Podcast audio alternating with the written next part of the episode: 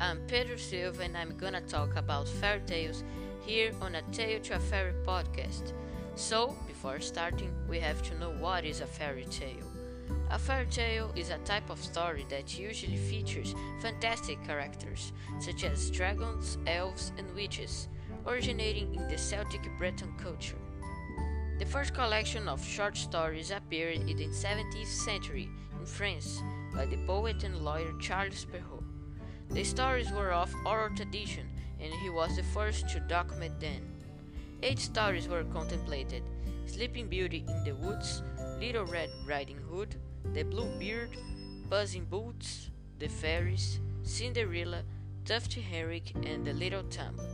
His contribution was the beginning of fairy tale literature, but the spread of this genre took place in the 18th century based on the linguistic research of the brothers Jacob and Wilhelm Grimm.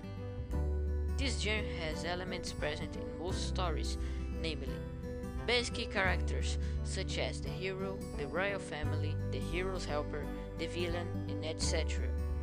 The presence of magical and fanciful elements such as fairies, talking animals, flying objects, among others. Medieval or magical places such as castles, and forests. Indeterminate time, usually starting with Once Upon a Time, and third person narrator. But there is another element that has not yet been said the target audience. Nowadays, the stories are aimed at children in order to teach a lesson, always ending with happy.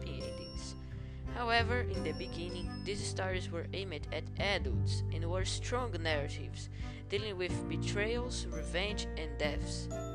So, that was it. Hope you enjoyed and see you next time.